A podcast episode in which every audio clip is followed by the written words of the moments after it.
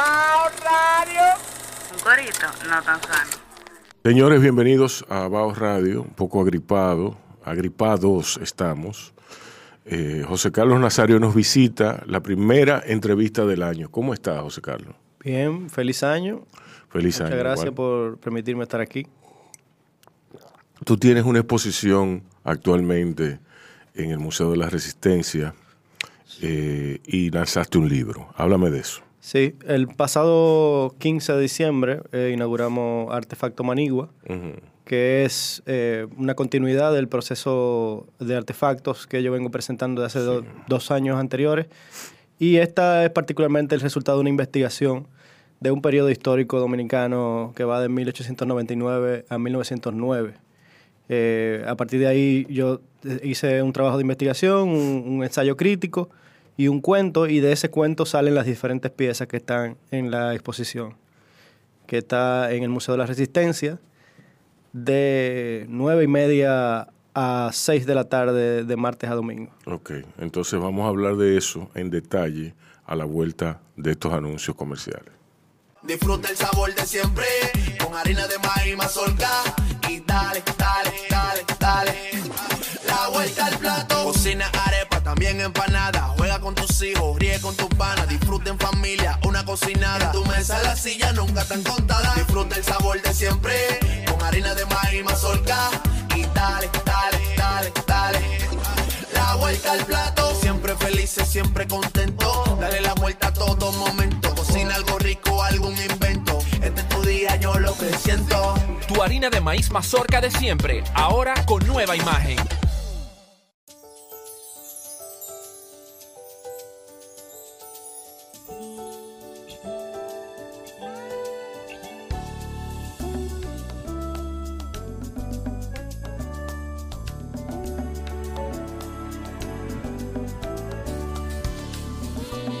Los grandes valores se cultivan desde pequeños, así como el mejor arroz. Arroz La Garza, definitivamente el mejor arroz dominicano. Agua Evian.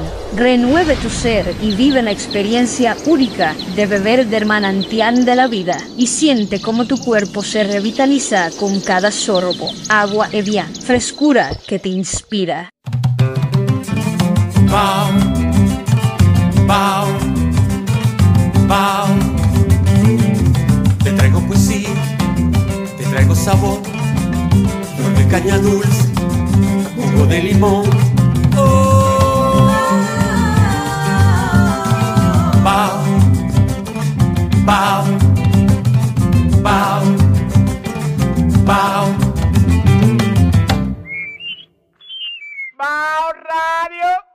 Seguimos en Bajo Radio, señores. José Carlos, cuéntame, ¿qué viene primero, el libro o, la exposición?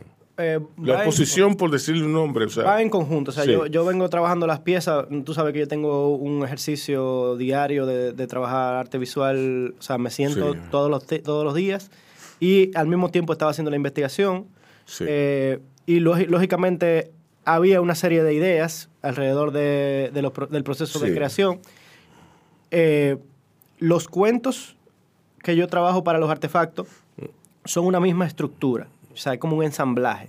O sea, yo primero trabajé una, una distopía futurista y esa misma estructura yo la, la desmembré, le saqué todo el contenido futurista y le volqué todo el resultado de las investigaciones. Lógicamente es un proceso en el que no es un proceso racional el eh, trabajo, eh, sí. sino que, que, básicamente yo hago ese mismo cuento con probablemente con las mismas pausas fonética, con los mismos eh, procesos estructurales, pero hablando de otra cosa. Y, es como un poco jugando a la historia se repite. Sí. Es, como en alusión a esa, a, esa, a esa mirada de que no conocemos nuestra historia y la repetimos. Pero al final, cuando tú lo analizas, ya alejándote del asunto, te das cuenta de que sí, que el, el, poder tiene una misma esencia en República Dominicana. Y probablemente sale de, la, de, de República Dominicana, eso lo veré en otros artefactos, pero lo que estoy tratando de, ver y, lo que estoy descubriendo es que hay una misma mecánica de cómo funciona el poder en la historia de nuestro país. Ok, pero eso, eso es lo que tú dices al final. a mí me interesa tu proceso. Lo que pasa es que... Y sobre todo cuando veo ahora que es un proceso que ha crecido hacia, hacia todos lados, que ha sido muy abarcador y que es más largo. Que es muchísimo. Tú dices que no es, Es racional. anterior. Que no es No, racional. tiene un proceso pero- racional. Sí, exacto. las obras, la concepción de las obras no es racional porque yo paso por el método surrealista, que es automatismo. Sí. Pero anterior a eso, tengo 10 años de investigación y, incluso podríamos decir de trabajo de campo, porque estuve en política Sí. y estuve trabajando con instituciones toda mi vida.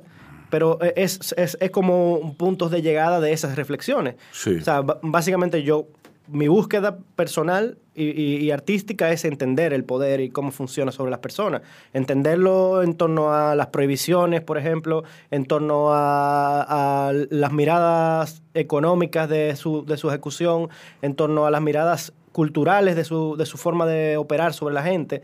Y esa, esa mirada del poder, que solemos verla como un juego de pelota en lo tradicional, que los historiadores la ven desde el punto de vista anecdótico, historiográfico, yo trato de ahora abordarla desde un punto de vista económico-político. O sea, cómo impacta el poder en la, for- en, en la forja de una economía de un país y cómo impacta la economía en la forja del poder cultural en un país. O sea, cómo el autoritarismo nos ha marcado y resultado de qué, pero también provocación de qué. ¿Qué hallazgos, ¿A qué hallazgos tú te enfrentaste con esa investigación específica tan, tan cronológicamente sellada por, por un espacio de tiempo, por un...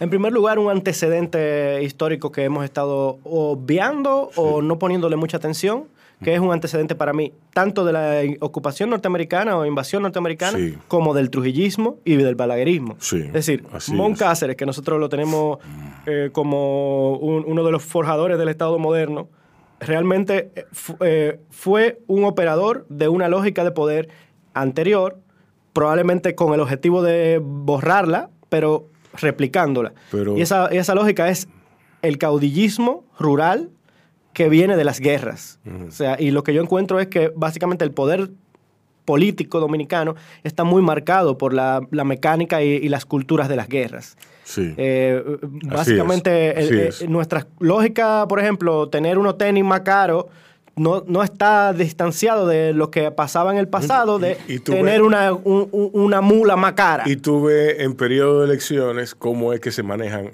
todos los Claramente. partidos. No es nada una- diferente a es- es Desiderio Arias. Exacto. Y eso exacto. fue mi hallazgo principal, que nosotros tenemos la célula o el ADN de la política dominicana sigue siendo el mismo proceder. Pero tú no crees que, o sea, eh, Mon Cáceres, ok.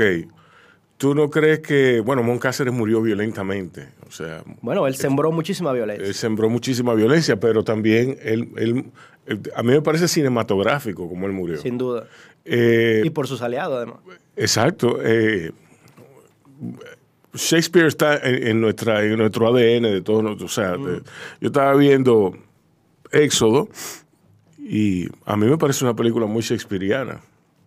Eh, bueno, pero pues fuera de eso, ¿a ti no te parece que esa, ese manejo de Mon Cáceres con respecto al, al poder, con, con tú no, no- no- hubo- ¿qué cambios representa él? Bueno, eh, el ¿Qué segundo hallazgo, el segundo hallazgo es que de 1906 a 1909 en República Dominicana hubo un genocidio. O sea, Mon Cáceres se propone, y yo creo que de algún modo lo logra, borrar del mapa toda la herencia liberal del periodo anterior, que es los gobiernos azules, Sí. que son los que constituyen la base política y económica del ILIS para gobernar el tiempo que gobernó, aunque fue traicionándolos. Pero todas esas estructuras económicas, que muchas de ellas habían sido arrebatadas al baecismo, toda esa estructura de producción rural que implicaba la, producción, ex- explotación y exportación a Europa, él lo, lo continuando un proceso que el ILIS había comenzado pactando con los norteamericanos, Sí. lo sustituye ya por el latifundio cañero del todo. Pero ¿cómo lo sustituye? A base- a- a base- barriendo a base de fuerza. zonas, A base de barriendo zonas. Y esas zonas barridas, eh, con el objetivo de eliminar al enemigo y a los, a los enemigos de la paz, entre comillas, no, no se da en un proceso de, de la lógica de la guerra ni siquiera, sino en, en un proceso de arrasamiento puro y duro. O sea, se organizaron procesos para hacer campos de concentración y llevar ahí a los mandos medios y de base del partido jimenista, que era el Partido Azul, para fusilarlos, para fusilar a todo el que se fuera encontrado deambulando por una zona, por ejemplo. Incluso voy más allá, no solo fue un genocidio, fue un ecocidio, porque la consigna principal del- de la luego llamada Guardia de Mon era vivos ni los lagartos. O sea, en ese proceso lo que se buscaba era eliminar todo lo que pudiera alimentar a los enemigos del gobierno. Y ahí entraba todos los sembrados, todos los animales, fueron o trasladados, robados, por Sí. cierto, o, es- o eliminados. Entonces todo, de- desde Montecristi hasta Villa Vázquez y Mao, o sea, todo ese triángulo fue arrasado completamente y él personalmente fue a la zona a dirigir ese proceso. Y luego, en, en el 2007, va, eh, va al Congreso y dice, el único responsable de todo esto soy yo. Hagan lo que ustedes quieran. Wow. Entonces, y eso inicia un proceder, porque él, él empieza siendo vicepresidente de la República eh, alian- en la alianza de los dos ¿En qué partidos. periodo? ¿En cuál? En 1905, Ok. eh, no sé si, si recuerda, Morales Languasco, un puertoplateño, Sí. da un golpe a Sí. Hill Sí. y toman el poder. Su vicepresidente era Moncáceres, pero con el apoyo de Horacio, que era primo de Mon, que era el que tenía mayor popularidad y control político. Exacto. Controlaba el Congreso, básicamente. Entonces, cuando, eh, o sea, todo ese periodo de 1899 a 1909 es de gobiernos cortos, porque ninguno tenía la capacidad de controlar, como lo hizo Lilis y como luego lo hizo Mon. Y entonces Mon tumba a, a Meme, a- perdón, a Meme Cáceres, no, a, a Langu- Morales Languasco sin, sin sacar un arma. O sea, los rodea. Todos sus ministros eran horacistas y llegó un momento en que él se tuvo que refugiar en la embajada norteamericana. Y cuando eso sucede, Mon comienza su periodo de limpieza, por decirlo de algún modo, y era eliminando al bando político contrario y estableciendo una serie de leyes que le daban el poder omnímodo al presidente de la República y que eliminaba la vicepresidencia y que dejaba de, de- sin, sin funciones la- la al Consejo de Estado. La historia se repite. Eh, eh, siempre ha sido... eh, eh, al final es un mismo modelo. O sea, porque Balaguer... Trujillo- Trujillo fue así mismo. Sustituyó al Consejo de Estado por el anillo palaciego. Sí. Trujillo hizo lo mismo. Hizo lo mismo. Y el Congreso era un sello gomígrafo. Diablo. Ningún cambio, no ha cambiado nada. Wow. Cambian las mecánicas. Sí, porque porque claro. no es lo mismo, Sí. no es lo mismo eh, tener aserradero que tener eh, socios de, del New York Bank. Mm, Exacto, sí, sí. que sí. era lo que tenía Mon. No, pero, pero bueno, eh, diablo. Entonces, ¿cómo eso? Esa, esa es la investigación, esa es la sabiduría pura y dura a que tú tienes acceso. Eh, eso te toma 10 años. Bueno, eso me toma dos años, Dos como años. investigación. Diez Bueno, años sí, de diez periodo de años observación de- de, sí. lo político y de cómo funciona. Eh, dos años de investigación. Esos dos Tomando años nota, implican tom- tomar, tomar sí. muchas notas, eh, visitar autores, también tomar eh, archivos, en el Archivo General de la Nación, muchísimos elementos como telegramas, cons- consignas de guerrilleros, una serie de documentos que me parecieron interesantes, que no los empleo en, el, en, el, en ninguno de los procesos, ni, ni en la exposición de arte, ni en el libro, sino que los uso para su promoción en las redes sociales. Pero esos documentos me sirven a mí para constatar cosas muy interesantes, como por ejemplo eh, esa herencia anti-yankee de las supuestas izquierdas dominicanas eh, o de los sectores liberales, no es una herencia anti-yankee solo porque los yankees eran un imperio, sino que implica otra ver- versión. El imperio alemán, eh, eh, o por decirlo, o sea, el Kaiser, Guillermo, tenía alianzas con el sector jimenista. Y Jiménez, de hecho, tenía oficinas, la Casa Jiménez, que era en algún momento fue el hombre más rico de República Dominicana, tenía negocios con, el- con Alemania, con Francia, con Países Bajos, con España y con los Estados Unidos. Y cuando Estados Unidos entra con este proceso con Roosevelt eh, de tomar el, el territorio norte- eh, americano para sus negocios, a, a partir del canal de Panamá, empieza toda esta política de, de saquen a los europeos de aquí, compren la deuda y, a- y- y básicamente lo que terminó siendo una, una especie de imperio blando a través de tratados de libre comercio. Entonces, entonces a través de, por por la influencia de, de- de los europeos, eh, la izquierda toma, adopta eso. Los europeos financian las guerrillas, no se puede llamar izquierda en ese momento, la No, guerrilla no, no, sí. de, los, de, los, de los liberales insurgentes, digamos. Sí. Pero del otro lado estaba siendo financiado por los gringos. Entonces, Exacto. ah, yo encontré un telegrama, por ejemplo, de, de Demetrio Rodríguez, que era una de las primeros militares jimenistas, que le decía al cónsul alemán, si Jiménez gana, los Estados Unidos no van a tener ventaja de ningún tipo. y, y, bueno, también hay información de que, por ejemplo, cuando los horacistas toman el control del tren, de- del ferrocarril, los jimenistas empiezan a quemar propiedades norteamericanas. Entonces, hay toda una historia antes de la invasión militar que implica un, una- un contrapunto con los yanquis que no tienen directamente, que luego se consolida en otros tipos de, de relaciones políticas y de relaciones de imaginario político que, que tiene sentido porque es, es una bota que te está oprimiendo, ¿verdad? Pero, pero no, no es que los otros no tenían su protectorado también. Que Yankee fueron los alemanes que lo pusieron ese nombre, a propósito. Eh, ah, no sabía. Sí, sí, fueron ellos en Nueva York. Eh, er- no, no tenían, no tenían forma de llamarlos, entonces eran lo- los, los yankees, eran gente muy de abajo, sin ningún conocimiento. Entonces decían yankee, como que... Entonces ellos se burlaban de, de ellos y le pusieron así. Ya, Y de ahí se perpetuó no sabía. Hasta jugar, hasta jugar pelota. Eh, entonces, ok, ¿cómo eso nutre la, la- tu cuentística? El cuento, eh, bueno, tú sabes que yo me siento mucho más cómodo con el cuento, siempre ha sido así. Sí.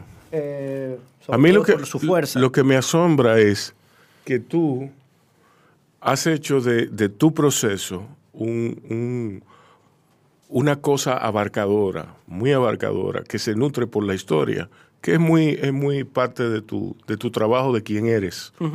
Eh, pero tú, tú, tú nutres tus cuentos y tu, tu, tu plástica muy, muy, en un proceso muy saludable.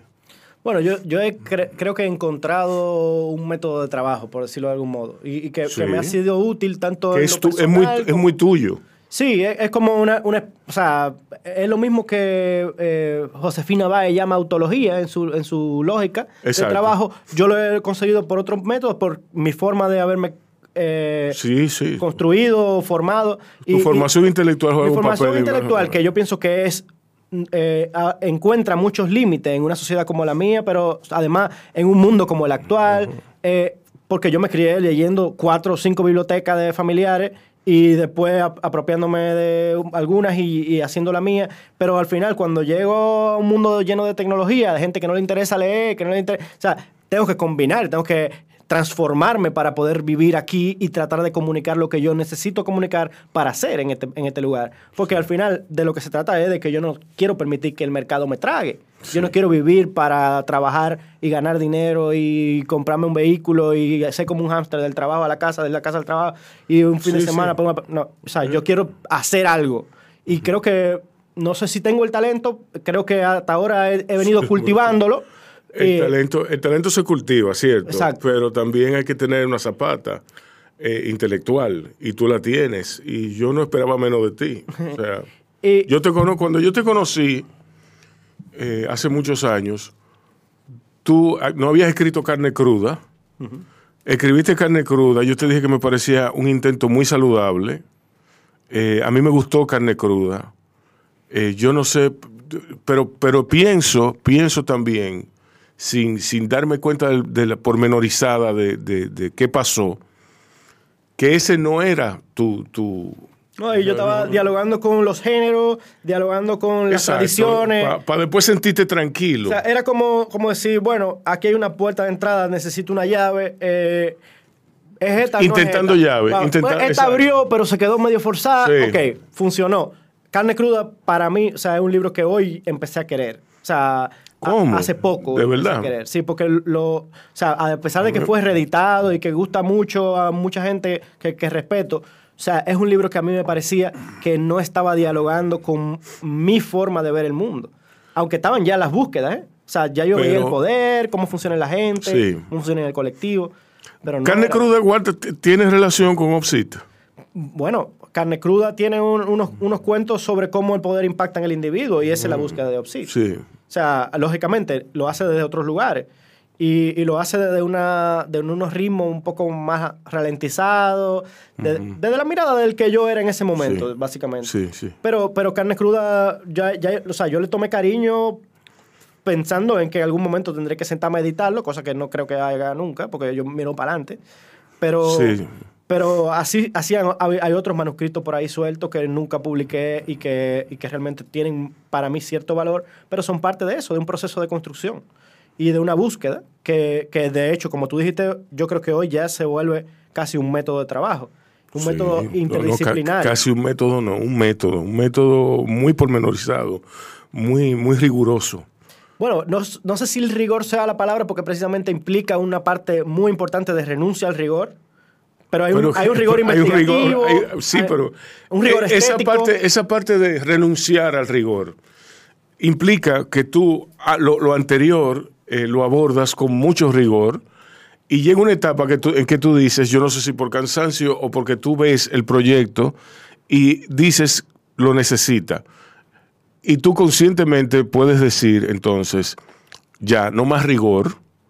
Entonces hay, hay una rigor, Eso sí es de hay una rigurosidad, hay una rigurosidad en abandonar el rigor. No, Tú eh, debes saber eh, cómo. Realmente, yo te voy a confesar, o sea, cuando yo leí le- los manifiestos del surrealismo, Mm. yo vi ahí, en esos, en esos tigres que estaban Sí. entre, entre la locura y la ideología. Sí, O sea, sí. jugando a, a juntar a Freud con Marx. Ujú. Ahí yo vi lo que me faltaba. O sea, ahí, ahí yo, yo dije, o sea, que todo lo que yo busco en los mundos que trato de crear fuera, o sea, eh, eh, en, en- en el underground, cuando juego con mis cosas, con la naturaleza, con todo, yo lo puedo encontrar, o sea, todo lo que hay en los sueños, yo lo puedo encontrar a través de un método que esos tigres inventaron y que probablemente no tenga sentido si tú no tienes fe en eso, por cierto, pero que, que está ahí, que existe y que además tiene teoría, un montón de libros que hablan sobre eso y que nació además en una sesión de espiritismo. O sea, a mí me pareció como que me voló la cabeza Sí. y, y yo dije, o sea, aquí está todo. O sea, yo, yo tengo la racionalidad de tener Sí. toda mi vida estudiando temas racionales y por otro lado me viene esta vaina que está casi cerca de la magia. O sea, Sí. y, para mí la poesía y la magia son hermanas de padre y madre, pero en otro plano. Sí, sí. Mira, José Carlos, eh, ¿cuántas piezas componen Artefacto Manigua? Son 28 Ujú. más el libro, que es eh, una, una pieza, no pieza, porque es Opsit, se Sí. llama, porque cita todas las otras, Sí. pero todas las otras citan a Opsit. Sí. Entonces ahí a- acabo de hablar de los planos. Ahí se juega también a ese mensaje metarrelato relativo al multiverso y a, y a- y a una mirada, es- digamos, zoroastrista o animista de la vida, que, que es algo que tengo desde hace 8 o 10 años y que la tengo guardada, pero siempre trato de meterla porque creo que también eso tiene mucho que ver con la creación, con el arte, con, la, con el ars poético, poética. Eh, en Dileque, en Artefacto Dileque, tú, tú escribiste un libro. En 2021 No, tú- fue un tú- cuento un que se cuento. convirtió en audio, Sí. que Ah, lo sí, ¿verdad? musicalizaron. Sí. Ese audio, ese audio texto es una narración eh, apocalíptica, la musicalizó Sí. Inca, y, de, y de ese texto, eh, que hoy está colgado en artefactodileque.com, que lo puede oír quien quiera, eh, eh, es como que nace, ese es el primer artefacto, digamos. Sí. Pero, pero artefacto que se descompone en diferentes piezas. Y, y entonces el 2 de este libro, el 2 Opsit, ese 2 es porque es el segundo artefacto. Ok. Y, y es el mismo cuento, pero ahora narrando este periodo histórico. Ok. Y en el futuro abordaré otro. Y, o sea, de hecho, estoy eh, ahora mismo dándome un tiempo para, para decidir si me voy por en, en- en continuidad temporal y cojo la ocupación norteamericana o me voy a, a- a un periodo más, a- más adelante o más atrás. Todavía no lo he definido. Pero sí voy a seguir trabajando artefactos. Al mismo tiempo que trabajo mi, mi, mi cuentística, porque yo no, no paro de escribir mis cuentos fuera de esto. Pero siempre van a estar asociados a los artefactos. No, los, los que escribo diariamente Ah, no. no. Eh, pero eh, el trabajo de arte, por ahora quiero que esté asociado al artefacto. Así se salga, por ejemplo, en algún momento tendré que escribir un artefacto sobre la Segunda Guerra Mundial. Exacto. Porque al final el poder no es una cosa separada por las fronteras. El poder No. es una esencia de los seres Se- humanos. Se cruzan, sí, exacto, exacto. La dominación está en nosotros. Mira, José Carlos, eh, nada, a mí me alegra mucho eh, ver el cuerpo que ha adoptado este proyecto junto con, con lo- con el futuro. Siempre hay que mirar para adelante, tú tienes razón. Eh, dime, ¿hasta, ¿hasta cuándo va a estar la exposición en, en el Museo de la Resistencia? Está pensada durar hasta marzo, eh, o sea, unos tres meses. Eh, ahí está eh, abierta en el horario del museo. Sí. El, el libro está en venta en el museo y en Mamey, próximamente en las farmacias Carol. Ok, qué bien. Bueno, pues muchísimas gracias por haber venido. Bueno, muchas gracias a ti por invitarme. A ustedes cuídense y cuiden a otros. Comparte, recuerda darnos tu like y activar la campanita para notificaciones. Pasa la Navidad, pero no la lluvia, no el frío. Queda a esperar, a esperar a que pase este año y venga otra vez la Navidad. A que mami me mande mensaje tras mensaje tras mensaje, me escriba en letras mayúsculas. ¿Estás? ¿Por qué no viniste en esta Navidad? Ya ni le contesto, no sé. Se le olvida lo caro que es cruzar el charco en Navidad. Se le olvida que no soy yo sola, se somos dos. ¿Qué te digo? Me gustaría ir en Navidad. Na que na. Eso allá en Navidad, lo último de la matica. Por eso pasaje te cuestan un ojo en la cara y la cotilla. Así que de momento me toca guayarme. No más alboroto, solo ajedrez y monopolio. No más Brugal ni sin más sabor navideño, pero sí Star Wars, Die Hard y champán. Cero estrenar un vestido en año nuevo, solo pantalón y sombrero. Pa' fuera el pastel en hoja. Bienvenido al Christmas pudding. Qué vaina ni más mala. Espero que la lluvia pase algún día, que pueda andar sin mojarme el pelo, sin tener a mami jodiendo con que si fue al salón, que por qué tengo esas uñas tan feas, que por qué tengo esas uñas tan feas, que por qué no planché la camisa antes de salir. La libertad, como todo, tiene su precio.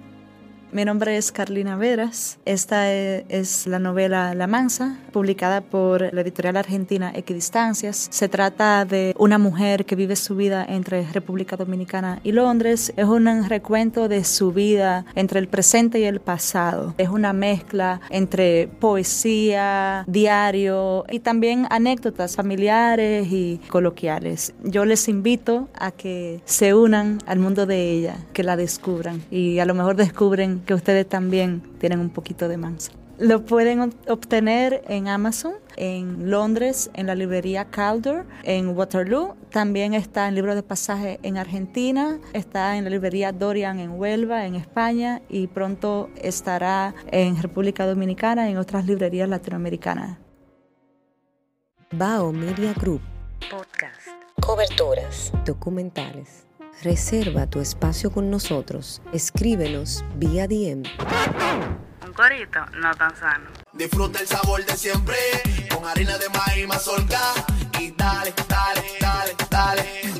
La vuelta al plato. Cocina arepa, también empanada. Juega con tus hijos, ríe con tus panas. Disfruta en familia, una cocinada. En tu mesa la silla nunca tan contada. Disfruta el sabor de siempre con harina de maíz mazorca y dale, dale, dale, dale. La vuelta al plato. Siempre felices, siempre contento. Dale la vuelta a todo momento. Cocina algo rico, algún invento. Este es tu día, yo lo que siento. Tu harina de maíz mazorca de siempre, ahora con nueva imagen.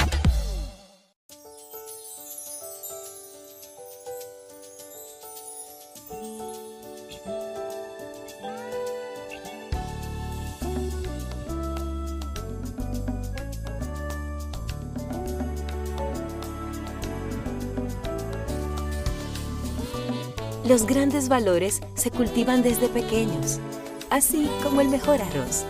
Arroz La Garza, definitivamente el mejor arroz dominicano. Agua Evian. Renueve tu ser y vive la experiencia única de beber del manantial de la vida y siente cómo tu cuerpo se revitaliza con cada sorbo. Agua Evian. Frescura que te inspira.